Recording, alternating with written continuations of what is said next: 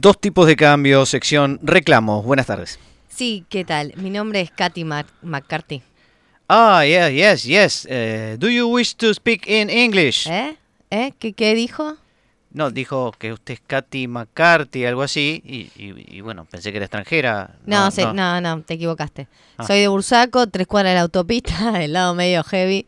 Ah, ok, so- sorry, digo, quiere decir disculpas, ¿no? Bueno, la escucho, sí, dígame. Sí, lo llamo para darle una mala noticia, lamentablemente. Eh, Justo, este es un programa economía en Argentina. Imagínese que a esta altura una mala noticia, de raro que me ponga mal. por Bueno, esto, no sé, le voy a explicar. Este programa a ustedes, dos tipos de... ¿De qué es? Eh, dos tipos de cambio. Sí, ese. Acá lo tenía anotado, que gilac, no lo vi. Bueno, lo cierto es que ya están cumpliendo casi 10 temporadas. Sí, orgullosamente. pues, Seguramente haremos una fiesta, así que quede invitada, ¿eh? No, si quiere no, no, no, Ah, querido. Fiesta es la que se les viene ahora. A ver, yo pertenezco a la Anfeta. ¿Conoce la Anfeta, papá Anfeta? sí, sí, cuando tengo que estudiar me clavo un par. Veo que se siguen haciendo los graciosos. ANFETA, Asociación Nacional Federal de Economistas para el Trabajo Argentino. Uh, pero qué nombre, ¿eh? Qué sigla además. No, la verdad que no los conocía. Bueno, le cuento justamente, porque no nos conocía. Somos una de las asociaciones de economistas más importantes de Bursaco. Tenemos afiliados y todo. Ah, qué lindo, muy bien. Bueno, el tema es que todavía no sé bien para qué me está llamando. Porque tengo un reclamo para hacer, señor mío. La ANFETA está denunciando a dos tipos de, bueno, eso, eh, por las continuas difamaciones que, que hicieron en el programa a la profesión de economistas. Y economistas también mujeres, digo. Mire, no sé qué me está hablando. Economista. ¿qué- Escúcheme, difamación. ¿Qué, qué, qué difamación está hablando? Este es un programa de humor. No me, no, me- no me digas, mire, mire. Ch, ch, ch.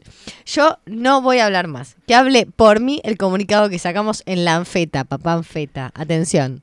¿Comunicado? ¿Pero qué, qué carajo me está hablando? Paso a leer el comunicado, señor. Comunicado número uno, Bursaco, 10 de noviembre de 2022.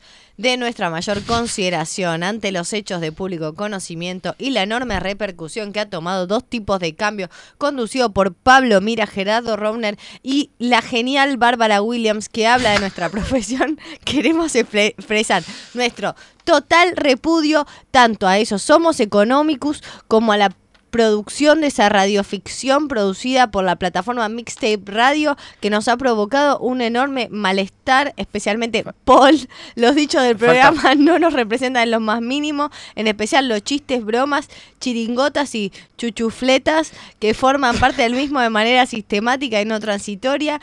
Es por eso que junto a la agrupación que conformamos hemos decidido salir a dar la cara para que la gente no se deje llevar por este oscuro programa de radio que tan mal nos deja parados como economistas ante Argentina y el mundo y Bursaco también. Bueno, ya está un poco largo el, el comunicado. ¿Qué, qué, qué más quiere? Ah, ah, te haces el cocorito, ¿no? Sí. Te comento que este comunicado va a ser publicado en los medios ASAP. ASAP, as soon as possible. No, no, no, no, ASAP, Asociación Certificada de Analistas Políticos. Certificada. Eh, ¿Sabe qué? Certificada va con S. Así que muy bien. ah, me felicito. me, me boludeás porque soy de Bursaco, ¿eh? Ah, siempre lo mismo. Ustedes porteños de la keynesianera. La vamos a publicar en la Gaceta de Bursaco también. Hacete gracioso ahora, a ver, dale. Ah, dale, genial. Decime, che, Burs- ¿Bursaco también va con S? ¿Se escribe con S? No me apures, Gil. Bueno, ahora justo no lo tengo delante y no me acuerdo. Bueno, fíjate, fíjate tranquila y llámame cualquier Más tarde cosa, viene ¿eh? una denuncia penal, ¿eh? Penal económica. Listo. pibe. Antes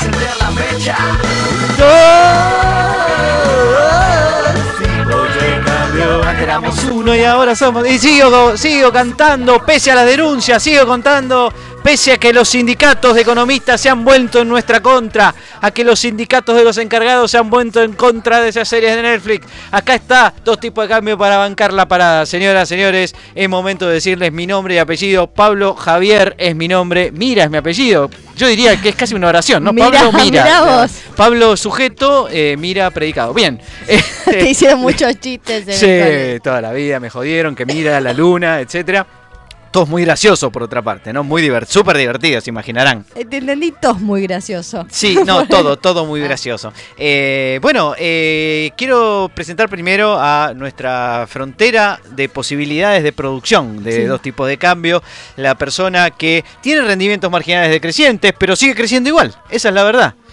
Y se llama Bárbara Williams. ¿Cómo le va, Bárbara Williams? Buenas noches a todos y todas. Muy bien, me va. Muy contenta con la, la- el diálogo de la semana pasada, el jueves, que estuvo muy divertido. Enseguida vamos a volver a eso, sobre todo en la sección mía, que ahí voy a, voy a hacer referencia a eso, a lo que dijo Tomás Balmaceda y, bueno, muy y la gente que estuvo estuvo. ahí. Muy divertido. Y quiero, mm, que- quiero agradecer a todos los que vinieron porque fueron bastantes. ¿Tenés la lista?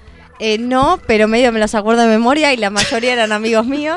Quiero No, decir no que a- casi que no era vas mi evento. Ok. Eh, Sí, no, sí. no, pero El fuera de evento chiste, la verdad que estuvo muy, muy lindo. Bueno, lo que estamos esperando, esto es, no, esta es una situación especial, inesperada eh, en el programa. Estamos esperando a Gerardo Romner que no, no está llegando y estamos viendo, a ver, le Mm. estoy escribiendo acá por celular. Cuando llega, no No. contesta. No, les tengo que decir una cosa. Paul, primero, eh, bienvenido Primero, a como siempre, Cambio, ante Paul. todo. Presentalo a este, Paul porque no está Gerardo. Buenas noches. Buenas noches, nuestro querido operador técnico-táctico. Sí, ¿Cómo va? Eh, les tengo que dar una mala noticia. Epa, ¿qué pasó? Otra. Otra, ¿Qué pasó? otra mala noticia, es una semana de malas noticias. Eh, Gerardo fue suspendido.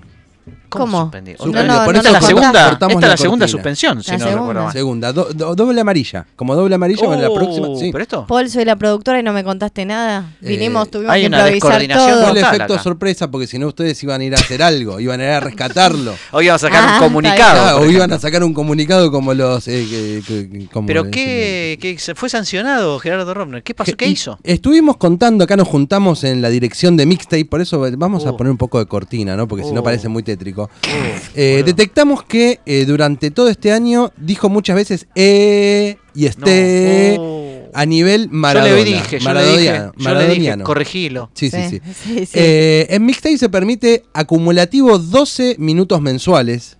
Y él superó, superó los 12 De minutos y de este. y este. No, me- este me jodiendo. también, sí. Quiero decir que yo lo pateaba cada vez que decía eh y no, Sí. no sí, había tiene un caso, moretón ¿eh? eh, importante. Sí, sí, tiene pie de atleta.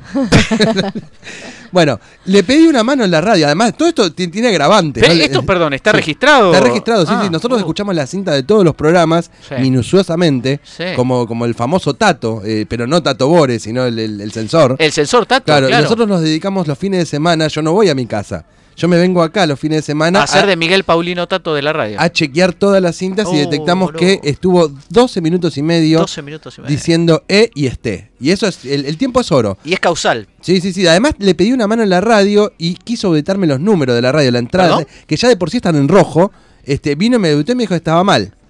E- incluso él quería aumentar como el precio de las entradas a Sí, las no, sí, fiestas. empezó con ideas raras. Una vez trajo, la, la- Siempre. la semana pasada trajo informes inapropiados, ¿sí? La última vez trajo 12 informes, de los cuales le tuve que bochar 11. No. Y el único que quedó para salir al aire se lo tuve que corregir todo, porque era terrible. todo, todo mal. está. Todo mal, todo mal. Oh. Y la máxima, una última que usted- esto por ahí ustedes no saben, Sí. por ahí están enterando al aire. ¿Qué pasó? Puede ser, ¿no? El viernes pasado lo encontré este, haciendo de cuenta que hacía un programa de radio. Lo encontré, vine acá a las ¿Solo de la así en la- Solo, como un loco. Este, se llamaba, el programa se llamaba Un tipo de cambio. No había forma de hacerle entrar en razón. Que no- que saliera, que no era el momento. estaba saliendo al aire. Ay, no. Le calzamos dos auriculares y lo mandamos como un loquito a la casa. ¿Será sonámbulo? Le pedimos un Uber Hay para- un tema claro de sonambulismo radial. Claro, claro. Él, él pensaba que estaba haciendo radio. Yo me lo encontré acá a las 5 de la tarde como un loquito. Me imagino en la casa lo que debe ser. Lo mandé, ¿no? lo mandé en Uber. la familia. No, no. A mí varias veces me había dicho que quería hacer un programa solo. Y quizás yo. Dio señales, Y, y yo, dio señales. no, no, Nunca- a y mí yo nunca me lo colaborar y yo dije, no, de ninguna manera, no. Soy productora de los dos. y esto- fiel a, a mí. Además, A los dos, ¿viste? Un No, no, solo no. tipo de cambio, aclarando y remarcando que es el sol. Un solo tipo de cambio se llamaba. Con mayúscula el Uni- un. se llamaba Unifíquenlo. Claro, sí, sí. A favor de la unificación era el subtítulo. Claro. Claro. No, claro, claro. Un tema de- difícil. Un tema difícil porque ya roza el tema de la salud también, Sí, mental. sí, sí, sí. No, en ¿Y fin. sabés qué valor quería? No, no, De no, no, dólar. no se trataba, no se trataba ¿Cuál del valor. gustaba? Eh, la pregunta, porque está el tema de la, de la sanción, pero yo sé que, digamos, la, la- la sanción es que no venga, Mm. pero además hay sanciones adicionales. Por- a- claro, sí, sí, sí, Ah. por acumulación de amarillas, Ah. como, como se suele hacer en el fútbol. ¿Y qué Ya lo suspendimos una vez. Ahora lo mandamos a Pinamar. Perdón. A Pinamar. Ahí ¿Cómo van los reclusos. Claro, que hay una sí. especie de cárcel. Eh, eh, digamos que un spa. ¿Cómo, Un, un spa. Un spa. Un spa. ¿Cómo un Y bueno, spa? le pagamos, y acá no andamos ¿Cómo con le pagan? no andamos con ¿Y se lo pagan ustedes? Se lo pagamos nosotros, sí, sí. Con Pero la la- plata de las fiestas. Pero la comida y eso se la paga También, él. all inclusive. Todo, todo incluido. Para, los- para, con la plata de las fiestas es para, para La los... plata de la fiesta es para la gente que tiene problemitas. Eh, Paul, eh, este, eh, No, este, claro, no, no, no, no. No sea cosa que se aprovechen todos. No, no, no, no. Este, Bueno, notable realmente el- la decisión de- del CEO de la radio. O sea, ten- Fue ya tenemos dos decisiones levanté- muy poco económicas. La primera es cobrar entradas demasiado baratas para la fiesta. Y la segunda es bueno. eh, regalarle una estadía a Pinamar a la gente que hace radio equivocadamente. Hice una reunión de mí mismo solo, levanté la mano, me voté, me aprobé y lo mandé. Por unanimidad. Por unanimidad, claro. Señores, eh, dos tipos de cambios se la va a tener que arreglar entonces sin el suspendido, Gerardo Romner. Sí, que la debe estar pasando muy mal. Y la debe estar pasando muy mal. ¿Podía muy llevar un acompañante? Sí, sí, podía. Ah, podía, podía. Sí, se fue con. Ana, está muy bien. La con la mujer, pucha, así cualquiera. Eh, Bárbara. ah, no, no, no, no, ¿Otra no hay más? que sumar. No hay que sumar. Es. Bárbara, eh, ¿hubo redes esta semana? no hubo redes, pero ¿sabes qué hubo? ¿Qué hubo? Día de la fecha. Hay un día de la fecha. Sí, porque, Contame porque qué, qué día estamos. yo sentí que me había mandado el día de la fecha, pero pensé que venía, que era medio en joda, pero Ajá. mm, se ve que era porque él sabía que estaba en un spa disfrutando. A ver, contanos. Mira, hay varios días de la fecha hoy. Es el día de la usabilidad, el ¿De día la qué? de, De la usabilidad, de la Sí, utilidad, casi. Sí, no, bueno. Sí. Eh, pero yo elegí el día que me parece el más importante, que nos interpela a nosotros y a toda la gente que escucha este programa, que es el Día Internacional de la Contabilidad. Ah, Acá en- un el abrazo a los Fuller Newton de el este 10 mundo. de noviembre de, se, procla- o sea, se proclamó el Instituto de Contadores de California, California. desde 1972 el Día Internacional de la Contabilidad. Y lo que quiero decir, que dicen todas las notas, que este día es un homenaje a una de las de- la disciplina económica más importante. Y quiero decir algo, tiene razón. Y tiene razón. Y tiene razón, así que Sin economistas no pasaría nada. Probablemente estaríamos mejor. Estaríamos Sin mejor, contadores no podemos vivir. Estaría Imposible. todo organizado. Ahí tenés. Ellos pueden firmar cosas. Claro. Ellos pueden hacer no- cosas útiles que nosotros no sabemos. Porque La vos- sociedad los necesita. Esa Claro, es la verdad. Y decime cuántas veces te preguntaron, che, vos que sos economista, ¿cómo hago el monotributo? Sí, o la otra es, ¿cuál es tu matrícula? No tengo No, no matrícula. tengo, sí, eh, ah, no sos que- contador. No, no soy contador. Quiero decir que ayer mi papá me preguntó cuál era mi matrícula. ¿Para qué servís, A- a- Barbie? ¿Para qué ayer servís? ayer me mandó eso, eh, no, no sé, quizás tiene otros hijos, pero, pero le dije, no, no, necesitas una, te consigo. Entonces, un gran abrazo para nuestros alter egos, eh, los contadores que son como economistas, pero buenos, que sirven para algo. Eh, Exactamente. Bárbara, hoy, eh, bueno, tengo una sección espectacular, después te la voy a, te la voy a contar, pero eh, antes voy a pasar al examen, porque digamos, Ah, pese a no el estar Gerardo, semanal. el examen se hace igual, Sí, Paul, sí, disculpame, sí, ¿no? Está bien. Pero es así, es así, el, el conocimiento humano es así. Hoy vamos a hablar un poquito de organización industrial. Sí. Yo sab- vos sabés que es una materia sí, sí. muy importante de la carrera, que eh, refiere, por ejemplo, a bueno, situaciones de mercado. Por ejemplo, vos conocerás perfectamente la competencia perfecta, conocerás Sí. los monopolios, Estudió y quizá bastante. también, claro, sí, los oligopolios. Sí. En este caso te- eh, eh, nos gustaría que nos cuentes eh, con algún detalle de qué, qué significa y de qué trata, cómo funcionan los oligopsonios. Oligopsonios. bueno. Oligopsonios, esa es la palabra. clave. Básicamente es este un, es, es un derivado de oligopolio, sí, Un básicamente. derivado. Pero son más, eh, más ensoñados, más ensoñecidos, más, más do- adormecidos, oligopsonios. Un, este, va por más por el lado del aletargamiento, va por, digamos, cuando una, una marca en el Sí, mercado está sí. dormida. ¿Viste cuando vos decís una marca está dormida? Pero de repente, pum, va y la pega. No sé, Pretty. Pretty Y despierta. Y despierta, y despierta y, se, y- y lleva todo puesto. Este, de Manaos, Manaos. Pretty. De repente empe- empezó, empezó Pretty Manaos. es muy como- rico, quiero decirlo. em- por eso empezó como Bien. una cosa, un chiste, un chiste, un chiste. Una jodita y quedó. Chiste, chiste. Así es. Mi abuela Manaos, decía chiste, mirá- chiste. Mira, se, mirá es comió el se comió el mercado. Bueno, oligopsonios, oligopsueños, del, del latinus. del latinus, oligopsueños. Bueno, increíble, ¿no? Esto ya supera todo lo, lo posible, sí. Quiero decir que no- se está comunicando con nosotros Gerardo Sí, sí, en, en este, momento, el espíritu. Sí, Y, sí. y está diciendo que, que para peor no era en Pinamar, era en Cariló, el spa. Más caro todavía. Más caro Paul, todavía. Te va a venir una cuenta más grande todavía. Claro, ¿Y yo le qué? dije que elija él. Supuse que iba a decir Pinamar. ¿Vos creíste que iba a ir a las toninas y no Claro, se yo, eligió yo Cariló? lo, de- lo dejé a su criterio. Como Menos mal que no trabajás en la justicia porque, digamos, Sería, bueno. una fiesta, sería claro. bueno. Y claro, todo- es como todo. Subimos los sueldos, bajamos los precios, estamos todos contentos. Me, me imagino Paul diciendo, yo pago impuesto a las ganancias. Claro. Sí, pero Mirá, gano tanto que voy a pagar más. Voy a pagar más. Mi plata no vale. También nos dice que acaba de salir del spa y que las entradas de la fiesta son muy baratas. Ahí está, Bien. como habíamos dicho al principio. Eh, Bárbara, eh, me dijiste que en redes sociales no estuvimos esta semana, pero contanos al- algo que te haya pasado a vos personalmente, para Ah, llenar el espacio bueno, nomás. No, es que esto. Yo, yo desde que los conozco a los dos tipos de cambio, busco nudges.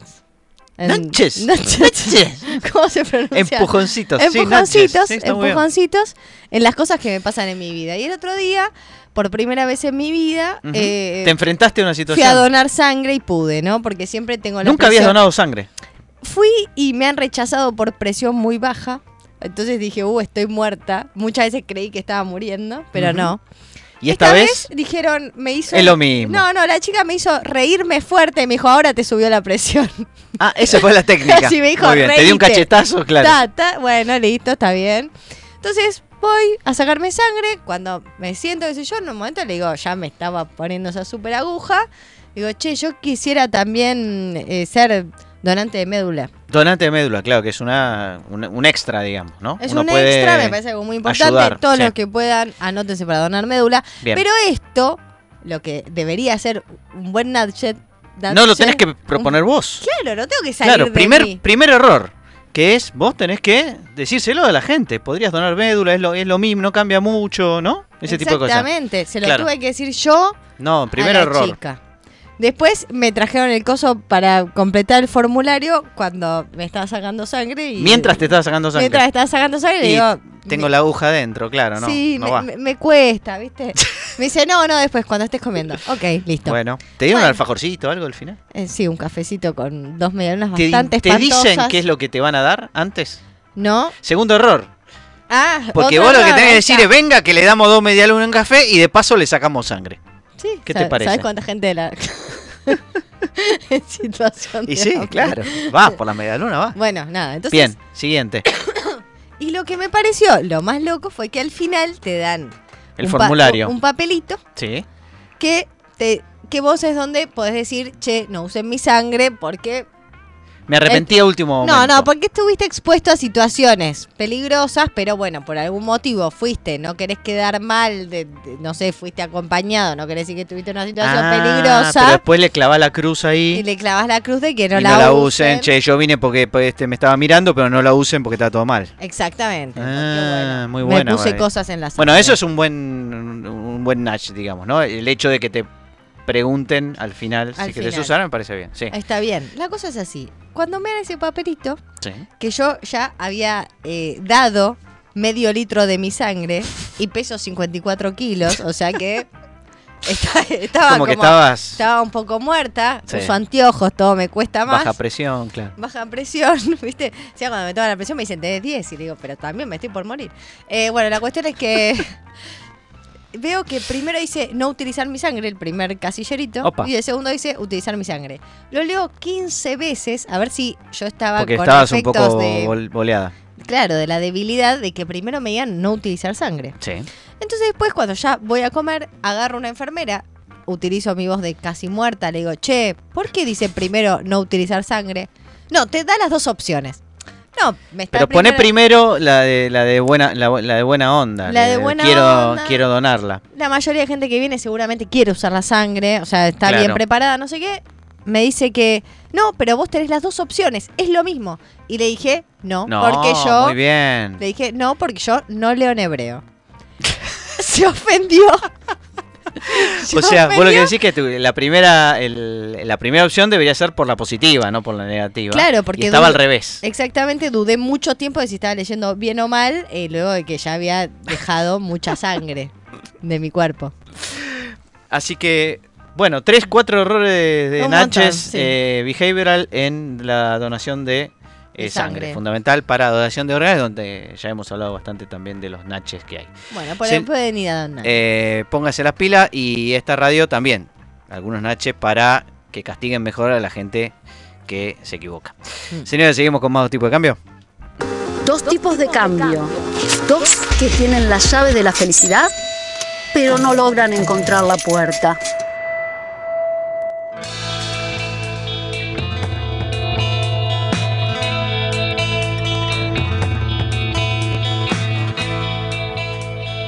Sigue dos tipos de cambio en su segundo bloque donde generalmente habla Gerardo Robner, pero que ya sabemos que está eh, suspendido, casi Sí. cancelado. ¿Vos preparaste decir. algo, Pablo? Es decir, que yo tuve que preparar algo de último momento. Sí, o de último momento del año. Y me eh, también, también, porque me acordé que el jueves pasado que tuvimos esa tan linda charla con nuestro amigo Tomás Balmaceda, con Gerardo y con Barbie que también participó y un montón de gente amiga en el Teatro San Martín, incluso con el director del Teatro San Martín que estuvo presente en ese evento y que quedó grabado para la posteridad en eh, Spotify, lo pueden escuchar. Sí, Tomás Balmaceda. Sí, era, el, el tema era la, la mentira en la filosofía y en la economía. Y Tomás Balmaceda usó un ejemplo muy interesante, que era el ejemplo de Papá Noel. Y lo que dijo es, bueno, es está bien mentir con Papá Noel. Es una mentira decirle a los pibes eh, si existe o no Papá Noel, digamos. ¿Cómo, es, cómo debería ser esa, eh, esa relación con los chicos? ¿Debemos mentirles, no debemos mentirles, etcétera? ¿Es bueno, es malo? Y yo en el momento dije, respondí otra cosa, hablé de otra cosa, pero me quedé con ganas. Viste que los economistas nos gusta meternos en todo. Uno dice, ¿cómo no hay? Dijiste, hago un paper. Hago un paper. Claro, claro, yo quiero contestarle con economía, pero con economía de Papá Noel. Tiene que haber una economía de Papá Noel. Y es exactamente de lo que quiero hablarles ahora, de la economía de Papá Noel. Tenemos un paper acá que dice qué es lo que la economía nos enseña sobre Santa Claus, o sea, sobre Papá Noel, de Peter Itzin, ¿no? De Budapest, o sea que esto es Hungría, si no recuerdo mal. Eh, y, em, y el paper básicamente, bueno, empieza de la siguiente manera. Empieza considerando las relaciones que hay entre padres e hijos. ¿Cómo es la relación que tienen los padres e hijos? Bueno, los padres quieren que los chicos se porten bien y los chicos quieren de alguna manera Portarse, portarse mal. ya sabemos cómo es la cosa. Ahora, claro, un padre podría eventualmente decirle, bueno, si te portás bien, te doy un, un premio, y si te portás mal, te doy un castigo, ¿no? Ya sabemos, hay un montón, tengo poco tiempo para detallar. Pero básicamente ese es el jueguito que juegan padres e hijos, ¿no? Perfecto. Ahora, claro, uno diría, bueno, pero, pero un cachito, suponete que el pibe se portó bien. Lo vas a pre- y, ve- y ves primero cómo actuó el pibe. ¿Vos vas después y lo vas a premiar?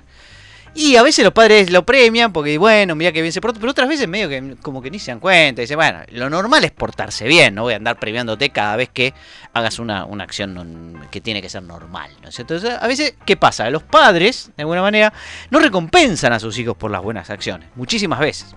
En cambio, el hecho más saliente de que se porta mal, ¿qué suele implicar? Y suele implicar que el padre lo termina castigando al pibe, ¿no es cierto? Castigando al pibe. Pero ¿qué pasa? Tanto el castigo como la recompensa, bueno, la recompensa es obvio el costo que tiene, hay que comprarle un regalo, cosas por el estilo, pero el castigo también es costoso. Porque si vos a un pibe le decís, no, ahora te quedás encerrado en tu cuarto, o no vas a poder usar tal este dispositivo electrónico, eso, hay que cuidar, ¿no? Y hay que quedarse ahí, y uno por ahí quería hacer otra cosa. Es decir, que el, de alguna manera Te castigar demanda. al niño, claro, te demanda tiempo, te demanda esfuerzo y te demanda eh, un costo, por decirlo así, en términos económicos. Entonces, ¿cuál es el problema que tiene este juego? El problema que tiene este juego es que, digamos, el equilibrio, nosotros llamamos a esto el equilibrio de Nash de Sí. este juego, por el, aquel de la película, Paul, eh, te, te acordarás, de eh, Una mente brillante. Una mente brillante. El equilibrio de Nash de este juego es, ¿cuál? Bueno, el equilibrio de Nash es el pibe eh, se va a portar mal, ¿sí? Porque sabe que si se porta bien no recibe ningún premio. Claro. Y el padre, como le es costoso castigar al pibe cuando se porta mal, porque dice, no, al final ah, termina como perdonándolo y nunca lo castiga. O sea que el equilibrio de ese jueguito es, el pibe se porta casi siempre mal y el padre lo No castiga muy pocas veces. Ahora, ese es un equilibrio de, una, de un juego de una sola vez. Ustedes pueden decir, no, pero pará, esto es dinámico. O sea, lo que podría hacer el padre, que es decirle, mira, pibe, vamos a hacer un acuerdo. Si vos, voy vamos a hacer así, cada vez que vos te portes bien, yo te voy a recompensar. Y cada vez que te portes mal, te voy a castigar. Si yo fallo en esto, vos tenés derecho, como este, venganza de esto, como digamos, como res- respuesta a esto, a portarte mal. Suponete que el padre le dice eso, ¿no? Fenómeno. Porque evitando la idea de que cuando se porte mal el padre no, no- no lo recompense, porque ahí ya está, ya te portaste bien, ¿no? Cuando se porta bien no lo Sí. recompensa. Pero ¿qué pasa? En este juego dinámico, de varias veces repeticiones, ¿qué pasa con el último periodo de este juego? En el último periodo, O sea, es un juego finito. es un juego finito. ¿Por? Porque el pibe en algún momento deja de ser pibe. Y pasa a ser un adulto. Pero en el último momento, en la última versión del juego, es el mismo juego anterior. del de una sola vez. O sea, en el último juego, si el pibe se porta bien, sabe que no va a recibir ninguna recompensa porque ya no le sirve para el siguiente, porque ya después es adulto, entonces ya no le va a pagar. Pero por la misma razón, el periodo anterior tampoco le van a dar una recompensa. Y tampoco el anterior, y tampoco el anterior, y tampoco el anterior, y tampoco, el anterior. Con lo cual, digamos, lo que dice el padre para un niño de 6 años, homo económicos y absolutamente racional, es que el padre no va a cumplir con esta eh, promesa y por lo tanto el chico que va a terminar haciendo, de todas maneras, se va a terminar portando mal. Hmm. Bueno, esto se llama inconsistencia temporal en, en economía, es un típico problema en el cual uno tiene que resolver a lo largo del tiempo un conjunto de comportamientos, pero que cuando el individuo es demasiado racional, medio que te juega en contra del juego y no logras tus objetivos, que es que, que el pibe entienda que hay un, un- un- una ganancia y una pérdida con su eh, forma de actuar. Pero bueno, si el pibe resuelve correctamente este juego, se va a terminar portando bien siempre y el padre va a terminar por no castigarlo eh, nunca. Ese es el resultado teórico de, este jueguito. Y la pregunta es, bueno, ¿qué hacemos con esto? El pibe se va a portar siempre mal, yo nunca lo voy a castigar y ahí quedamos. Y la respuesta es Papá Noel. Bien. Bien por Papá Noel. ¿Por qué Papá Noel nos puede ayudar a resolver este juego? Bueno, les voy a contar. ¿Nos puede ayudar o es el que lo resuelve? Es el que resuelve, claro, es el que logra resolver este juego de tal manera que funcione los incentivos para que el pibe se porte un poco mejor. ¿Cómo logramos que Papá Noel nos resuelva este, este problema de cómo se portan los hijos? Ya Paul está anotando por el pibe, ¿viste? A Sí, ver si- sí. Si, puede, si Camilo. puede- Claro, por Camilo. Me captaste mi atención. ¿viste? Perfectamente es lo que le pasa a Paul. Sí, sí, Claro. sí, sí, digámoslo. Dos, dos gotas de agua. Exactamente. Entonces, la pregunta es ¿por qué podrían resolver el problema de inconsistencia temporal del cual le tenés que hablar a, a Camilo, Paul? Primero, porque Camilo Santa ya lo Claus, sabe. Santa Claus ¿qué vi- tiene una vida finita o infinita. Infinita. Infinita. Por lo tanto, el problema del último periodo que vimos eh, recién no lo tenemos. Santa No. Claus vive para siempre. Perfecto. Vamos. Vamos, Santa Germán. Claus. La segunda Santa Claus. característica es que Santa Claus es una persona que uno lo puede como eh, caracterizar como alguien que se preocupa por el, el bienestar, como alguien justo, como alguien que cuando que, que si te propone algo es una persona que tiene mucho, que es muy respetable y entonces el juego que te está re- eh, proponiendo es un juego que uno se lo puede creer de alguna manera, ¿no? Es decir, bueno, si lo dice Papá Noel, Su que es palabra una tiene persona peso. buena, su palabra tiene peso. Entonces, Papá Noel me va a cumplir. No es que yo me voy a portar bien y va a pasar como papá, que me porto bien y nunca me regala nada. Papá Noel sí me va a regalar algo cuando me porte bien. Y encima la pega. Y encima la pega y, otros, y otras ganancias más. La tercera característica de Papá Noel es que tiene como un poder, eh, un poder especial de monitoreo. Porque está monitoreando al pibe Todo el tiempo. todo el tiempo a ver si se porta bien o se porta mal. Es como Dios. Eso es muy aterrador, porque en un momento cuando era Es un niño gran hermano. me daba miedo de que Papá Noel me vea bañándome, por decir una de las tantas cosas que me daba miedo. La conclusión entonces, para ir cerrando, porque ya viene nuestro Lo invitado, dice el hombre que lo cuidó el bambino. Ir El bambino Veira lo cuidó. por- No era Papá Noel el problema. para ir concluyendo, concluimos entonces que se viene el invitado Adrián Ravier, es que, señoras y señores, si ustedes eh, invocan a Papá Noel, van a lograr resolver el problema de inconsistencia temporal con sus hijos y van a poder lograr que se porte bien de una vez esa maldita criatura. Señores, con esto nos despedimos y vamos al reportaje con Adrián Ravier. Vamos. Dos tipos de cambio. Hasta el cero.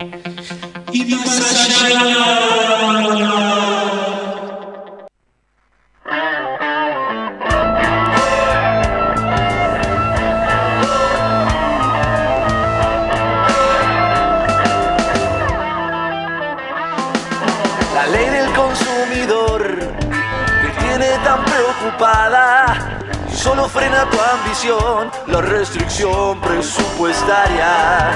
Le hace gracia tu función tan convexa y transitiva.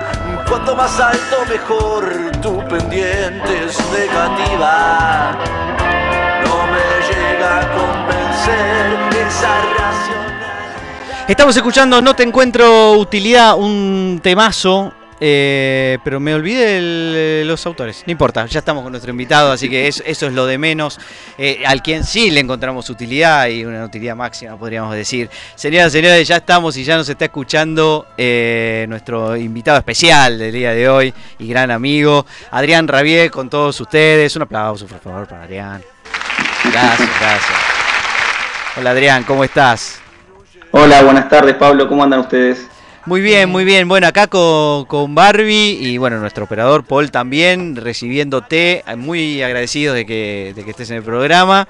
Eh, bueno, nunca habías estado, así que este es eh, tu, No, tu debut. encantado. Bueno, ¿desde Bahía Blanca o me equivoco? La Pampa, Santa Rosa. Eh, de- pa, La Pampa, sí, sí, sí, correcto. Muy bien, muy bien. Así, así te escuchamos perfecto, así que está, está todo bárbaro. Bueno, Adrián, eh, primero contanos un poquito, nada, vos como economista, dónde estudiaste, qué haces, qué hiciste. Bueno, yo soy de Buenos Aires, más allá de que ahora estoy en La Pampa y, y dicto clases en la Universidad Nacional de La Pampa. Eh, soy licenciado en Economía de la Universidad de Buenos Aires, hice una maestría en Economía en SEADE, que está ahí en Palermo, cerca de Plaza Italia, y luego hice un doctorado en Economía Aplicada en la Universidad Rey Juan Carlos de Madrid.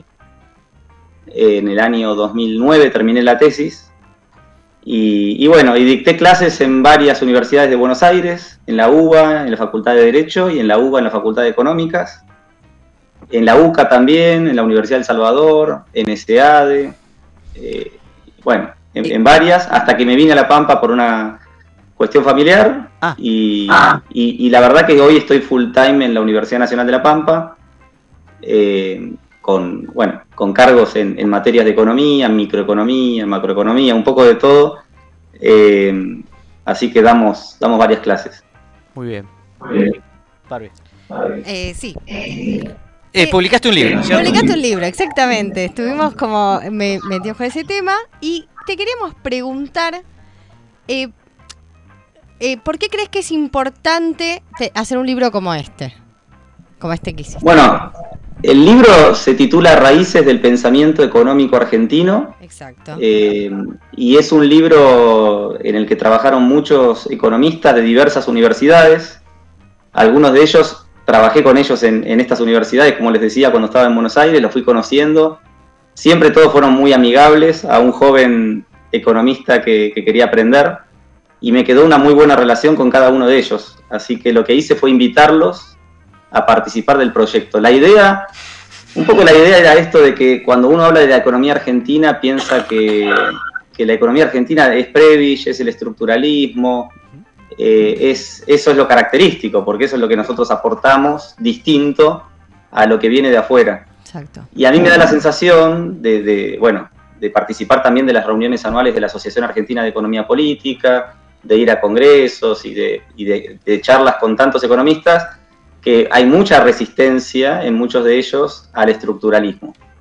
Eh, quiero decir, profesores de la Universidad del SEMA, algunos de DITELA, también algunos de la UBA, NSADE. Entonces yo quería mostrar en este libro las raíces del pensamiento económico argentino. O sea, ¿cuál es la raíz? Y bueno, ahí empecé con los primeros economistas y lo que hice fue invitar a tres historiadores económicos a que nos cuenten la primera parte, el siglo pasado, el siglo XIX. Y por ejemplo, Ricardo Manuel Rojas, que hizo una tesis doctoral en historia económica, nos cuenta sobre Vieites y Belgrano. Bien. Y nos cuentan que allá por 1807, en los primeros semanarios de economía que circularon por Buenos Aires, estos dos teóricos que habían tenido contacto con las ideas de Adam Smith y del laissez-faire trajeron esas ideas a la Argentina. Con lo cual ahí se ve un primer impacto de los fisiócratas y los clásicos. Después, siguiendo con la historia, pasamos a la generación del 37. Y ahí le pedí a Ricardo López Gottig, también es un historiador económico, que comentara eh, cuál era el pensamiento de Echeverría, de Sarmiento, de Alberdi y tantos otros que participaron de aquella generación. En esa generación hubo mucha influencia norteamericana, una influencia de los padres fundadores de Estados Unidos, influencia de la Revolución Francesa, y un poco se ve también esto que decíamos de- del pensamiento clásico ¿no? y, y otras cuestiones. Una generación del 37 que podríamos decir son los padres fundadores de nuestra Argentina. Eh, si Estados Unidos tuvo aquella con, con Jefferson, con Washington, con otros, acá tuvimos a, a esta generación. que después se termina plasmando en la arquitectura institucional del 53, con la Constitución, donde por supuesto siempre hablamos de Alberdi, Claro. pero el trabajo previo y que finalmente se sintetiza en las bases de Alberdi, yo creo que es esa generación del 37 en la que no estaban todos de acuerdo en todo, de Sarmiento a Alberdi hay diferencias, que en cada uno de ellos hay diferencias, y sin embargo se plasma esto. Entonces ahí invitamos a Alejandro Gómez, que estudió en Chicago, que es doctor en, en- en Historia Económica de la Universidad de Ditela, a que nos cuente sobre las bases de Alberdi, sobre el pensamiento económico de Alberdi. Hay citas muy buenas donde Alejandro Gómez dice, eh, donde Alberdi dice, esta, esta constitución está inspirada en Adam Smith, está inspirada en el pensamiento clásico. Con lo cual es una importación de ideas todo esto que veíamos en esa, Sí. en esa obra. Después, bueno, sigue la historia, ¿no? Eh, Pasamos a, a cierto socialismo, en Europa se da la primera internacional socialista, Marx empieza a, a luchar por los ingresos, hay cuestiones colectivistas para, para remarcar. Ujú. Bueno, y ahí un poco eh, contamos que Juan B. Justo fue el, el- el primer, bueno, el traductor del Capital al español, de Marx. Entonces el Capital ya empezó a circular en Argentina. Hay un emisario que, de Marx que llega a la Argentina para tratar de convocar a obreros en la lucha colectivista y fracasa. Entonces están todas las cartas y las notas de lo que él intentó y cómo los obreros no lo escuchaban. Ajá. Y él quería convencerlos de hacer grupos de estudio para estudiar a Marx, pero, pero esto no, no- no tuvo impacto. Esto lo cuenta todo eh, este Tarcus, eh, Horacio, Horacio. Lo- no sé si ustedes lo conocen. Yo, yo Sí, lo sí, invité a que un capítulo de libro, pero no lo conseguí. Y sin embargo, él, eh, eh, bueno, escribió mucho en muchos lugares y yo tomé muchas de esas cosas para el estudio preliminar del libro. Pero ahí se me ocurrió invitar de vuelta a Ricardo López Gottig, porque él había estudiado este tema de, de socialistas librecambistas. ¿Qué es esto? Es que él detecta en esa etapa de la historia que algunos socialistas, como el propio Juan B. Justo, estaban a favor del libre comercio porque entendían que de esa manera se importaban alimentos baratos y eso ayudaba a la canasta básica de los obreros, lo cual aumentaba el poder adquisitivo, lo cual era positivo, digamos, para, Y había para la lucha. había también una perdón, se escucha un poco. Había también decía una visión contra los monopolios de Juan B. Justo, digamos en ese estilo, o era más el argumento que vos decís, decías recién. Bueno, seguro que, que va a faltar acá. Yo, yo lo que Claro, destaqué ahí fue un poco que, que, que era un poco el mensaje, uno de los mensajes del libro es que el siglo XIX para la Argentina fue un siglo liberal, eh, que se plasmó en la Constitución esa idea fisiócrata del laissez-faire y de Adam Smith, y que se plasmó en el modelo agroexportador de una economía abierta, con, con una moneda, con un peso fuerte convertible a oro, con una Argentina insertada en el mundo, con, con un poder, digamos, un poder adquisitivo ex- extraordinario. Hay, hay rankings que muestran que, que la Argentina en 1898 era uno de los países con mayor PIB per cápita del mundo. Incluso hasta 1913 se ve que, que todos los indicadores eh, en relación a cantidad de kilómetros de vías férreas, cantidad de casas con luz, eh, etcétera, etcétera, éramos un- uno de los mejores países del mundo para vivir, atraíamos inmigrantes, un poco le, le luchábamos a Estados Unidos esto de atraer la inmigración. Una Y pregunta todo. Sí, técnica. Pablo. ¿Vos tenés prendida la página de la, de la radio? ¿Cómo, cómo? ¿Tenés prendida la página de la radio? Porque hay como un... No, no. Ah, no, no. No, entonces no era eso. No, porque había como un, este, un rebote de la voz, pero ahora ya, ya se escucha bien, así que no, no hay problema. Adelante. Bueno, Te escuchamos, te escuchamos.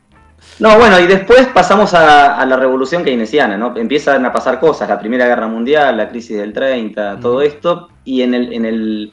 A ver, en Europa la revolución marginalista llega antes, eh, pero no sé cuánto ha llegado de la revolución marginalista en 1871. Probablemente nada, no sé. Mm. Lo que sí sé es que Raúl Prebisch, eh, que, que en principio era un autor bastante liberal, de joven, digamos, compatible con estas ideas. Hay, hay, hay un trabajo que a mí me encanta de Prebisch que, que habla de la historia monetaria del siglo XIX en Buenos Aires y cuenta cómo los bancos se, se crean y quiebran. Se crea el Banco de Buenos Aires, el Banco... Eh, se me fue el nombre. El Banco Nacional, el Banco Provincia, bueno, y van quebrando, ¿no? Y va contando la historia. Y su enfoque es claramente liberal y demás. Bueno, pero al mismo tiempo, así como ese Prebisch era primero un autor bastante clásico y después tiene una transformación y distintas etapas por las cuales él va pasando, en algún momento toma contacto con Keynes, en algún momento empieza a cuestionar sus ideas de joven, empieza a plantear una revolución en Argentina, ¿no? Con, instituciones, con un montón de trabajo, con investigaciones, con un, actor extraordinario para, la historia argentina. Ahí se ve esta revolución, digamos, creando el Banco Central, creando instituciones de, todo tipo, eh, participando de la CEPAL también.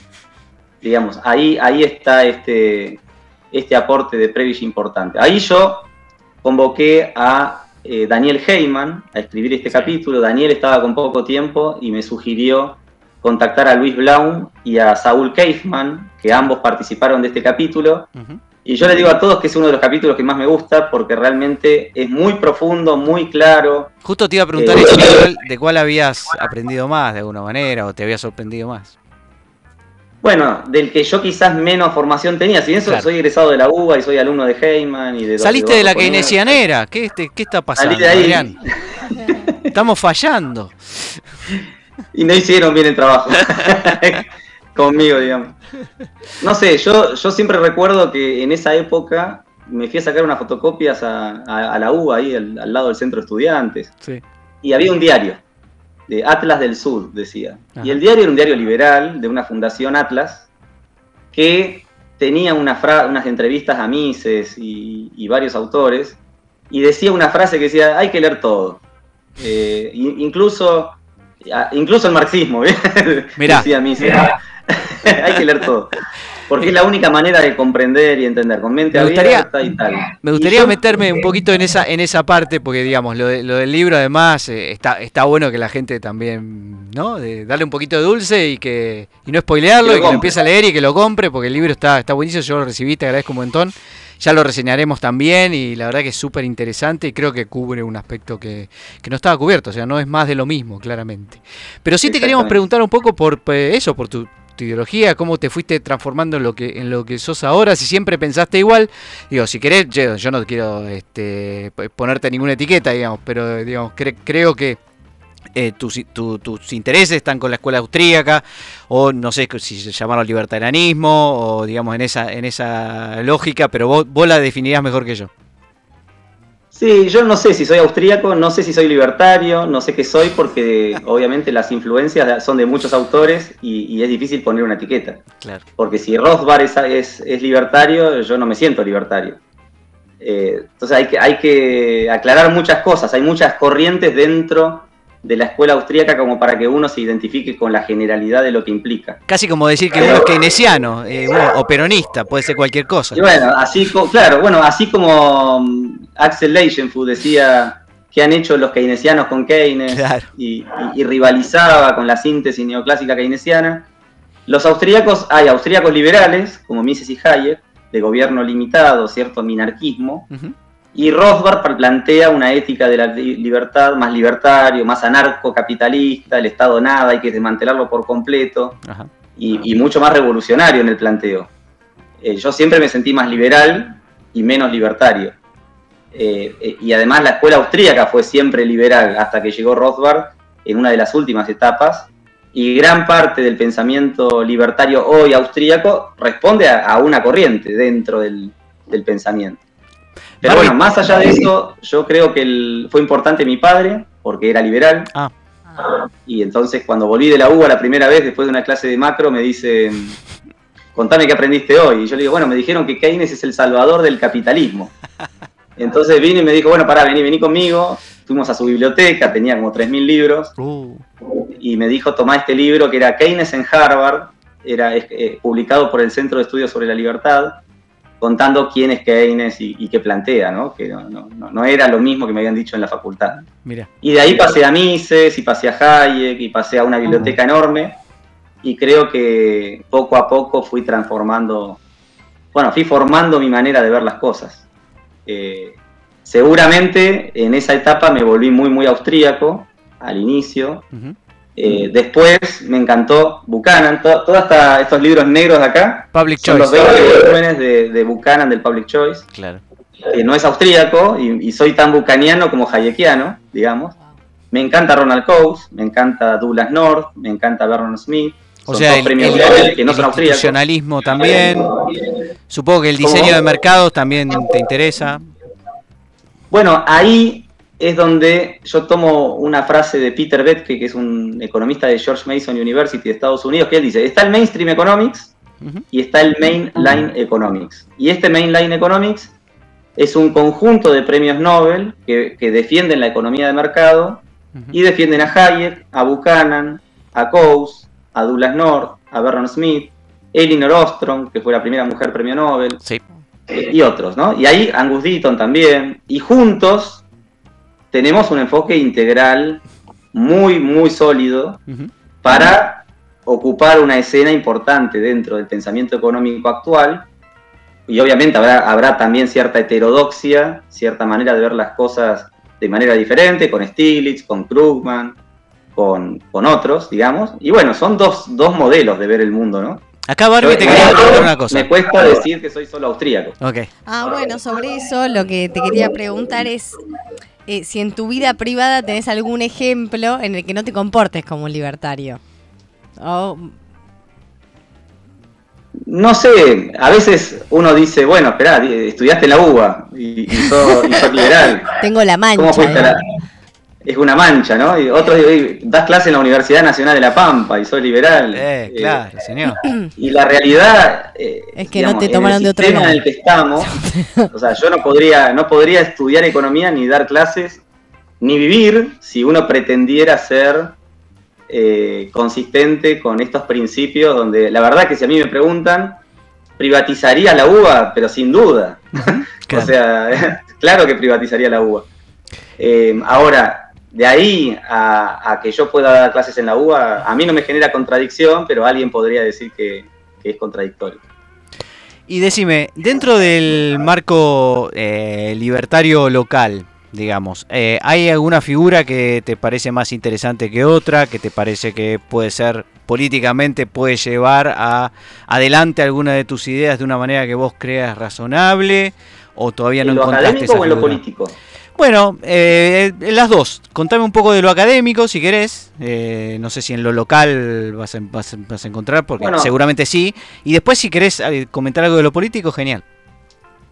Bueno, todos hoy, hoy han escuchado a Javier Milei y hablan de él como la escuela austríaca, quien trajo las ideas y demás. Muchos decimos, bueno, esperen que, que hay, hay una raíz del pensamiento austríaco que, que- que fue muy grande, que hizo esfuerzos enormes, eh, anterior a Javier, ¿no? Entonces yo, yo siempre hablo de cinco maestros. Alberto Venegas Lynch, hijo, a quien Javier le da, lo, lo menciona muchas veces. Juan Carlos Kachanowski, ya fallecido, eh, que fue eh, director del Departamento de Investigaciones de SEADE, profesor y demás. Martín Krause, quien fue rector de SEADE también, al igual que Venegas Lynch, y fue profesor de la, de la Cátedra de Análisis Económico en, en la, en la UBA en Derecho, y profesor de Historia del Pensamiento Económico 1 y 2 en, en Económicas, en la UBA también.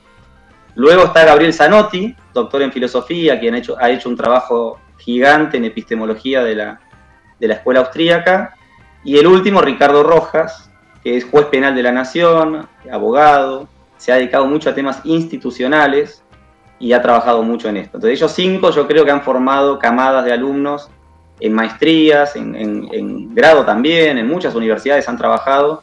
En toda Latinoamérica tienen mucho nombre, dentro de la escuela austríaca son invitados permanentemente a dar conferencias, tienen, en, en conjunto, yo creo que no debemos hablar de menos de 100 libros, estas cinco personas. Venegas Lynch ha superado los 30, eh, cualquiera de ellos, Zanotti ha superado los 30 libros también, con lo cual yo creo que son una camada muy fuerte que se ha formado y que ha formado mucha gente. Debajo venimos un montón, digamos, venimos muchos.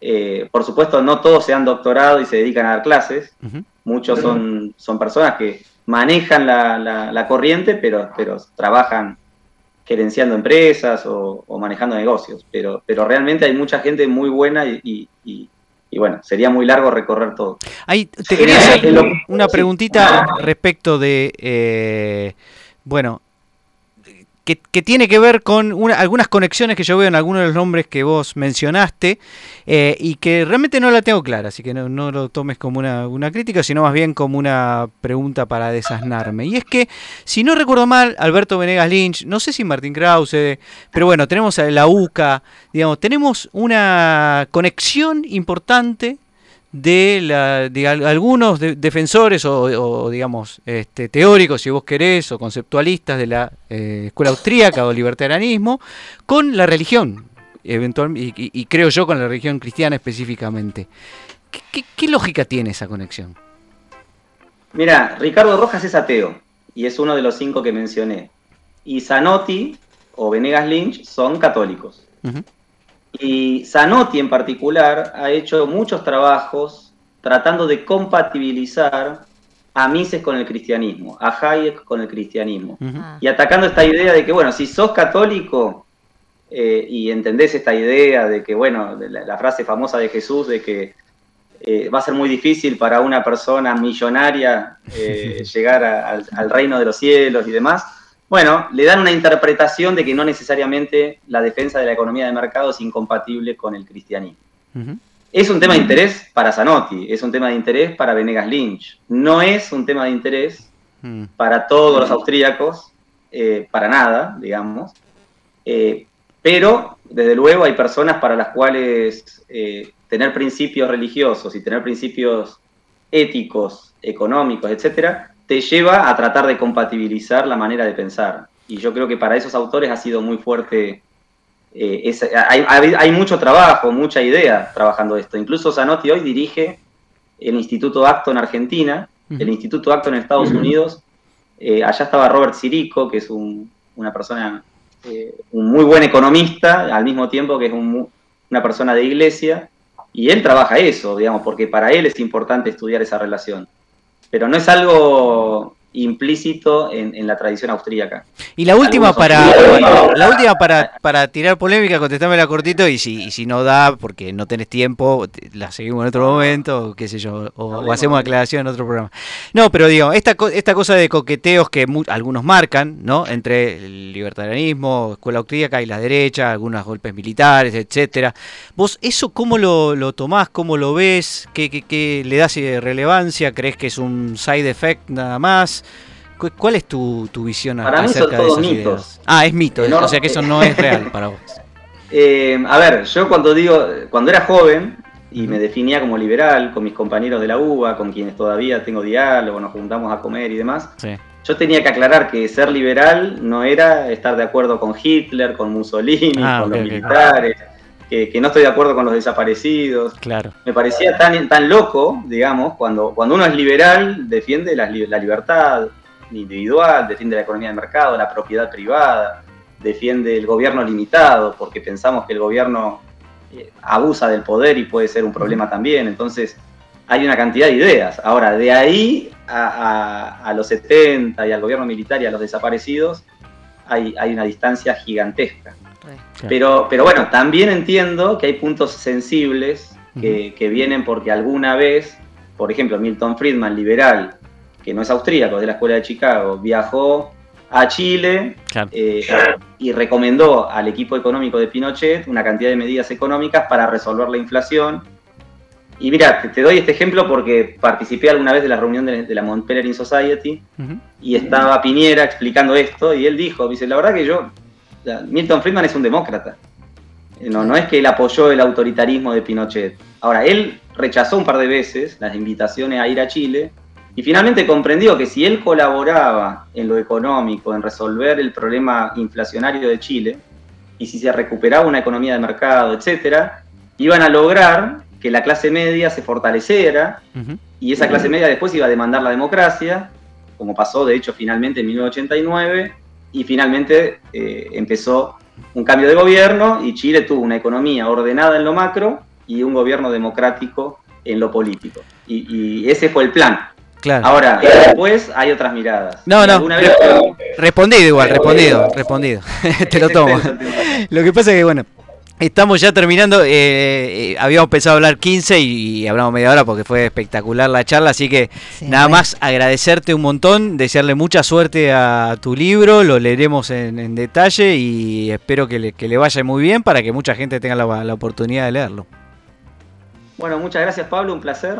Y, y bueno, que se repita alguna vez y charlamos. Con más Por ahí hay que hacer un ping-pong para hacer respuestas cortitas, ¿no? Me encantó. Soy, soy largo. Eso larguera. Bueno, un abrazo para vos y para toda la Pampa, querido. Muchas gracias. Adrián Revier en dos tipos de cambio. Dos tipos de cambio, adaptando al máximo la realidad a la teoría. Me quiero ir, me quiero ir. Nos queremos ir porque ya son casi las 9, Paul, pero antes quiero mi noticia insólita a pesar de que no esté Gerardo. A pesar de que no esté Gerardo, eh, yo ya tenía preparadas porque a Gerardo yo Vos siempre tenés como un seguro, eso es importante. Exactamente, por Claro. si lo, lo meten en cana, Gerardo. Está en verdad. cana en, en Cariló. Cariló. En Pobre, Cariló lo meten. Pobre. Bueno, eh, la noticia insólita que tenemos el día de hoy, y quiero decir que esto es verdad, lo vi en Twitter. ¿Es verdad? Porque Buena todo radio, lo que la pasa radio en es verdad. Twitter eh, es verdad. Empresa lituana Chas lanza papas fritas con sabor a vagina. No jodas. Te juro. Y Las papitas solo- rico. Lo que pasa es que estas papitas solo pueden ser consumidas por mayores de 18 años, pues tampoco la pavada. Bueno, esta, Prohibido esta- para estas menores papas- de 18 claro, Estas años, papas sí. revolucionaron el mercado de las papitas de bolsa. Eh, yo, bueno, no es la Se me primera vez ocurren muchas esta- ideas, perdón, ¿no? Pero Dice, no es la primera Sí. vez que esta compañía lanza producto, un producto con sabores extravagantes. Chas ha ofrecido al mercado de sabores como mejillones, vino blanco o cóctel Bloody Mary. Pero la estrella de todos es el sabor a vagina, llamando así mayor la atención de los compradores. Todo el departamento de marketing se tomó muy en serio la tarea, apoyándose en experiencias propias y de conocidos que habían experimentado el gusto no te puedo e creer. intentar reproducirlo, porque qué gusto tiene la vagina, ¿no? ¡Qué gusto tiene bueno. la vagina! Carlitos Balá. Claro. Un homenaje a Don Carlitos. Para llevar a cabo el producto, ¿Qué que hicieron realizar una multitudinaria encuesta por Da, internet da. preguntando a la gente a qué les recuerda el sabor a vagina. Caramba. Y posteriormente, estoy diciendo mucho la palabra vagina, me parece Sí, un montón. sí, sí, Eh, posteriormente realizaron una breve investigación científica y al final dieron con la receta del gusto. Justo que juntaba multitud de sabores, quiero decir que he visto en, ¿Qué en fotos? varios tweets de gente diciendo sí, tiene Es gusto a eso, vagina, es tanto exacto. mujeres como hombres. Salvo una que persona tiene- que tomó la papa frita por error y dijo, pero esto tiene un gusto a culo asqueroso. Y el tipo le dijo, no, no, tenés que dar vuelta. Señores, eh, dos tipos de cambio eh, se despide con la asquerosidad de siempre. Y bueno, nos veremos entonces el jueves que viene, donde les podremos decir, como siempre, ¿qué, Barbie? Eh, que confíen en nosotros. Que confíen en nosotros. Bueno, los esperamos con más dos tipos de cambio.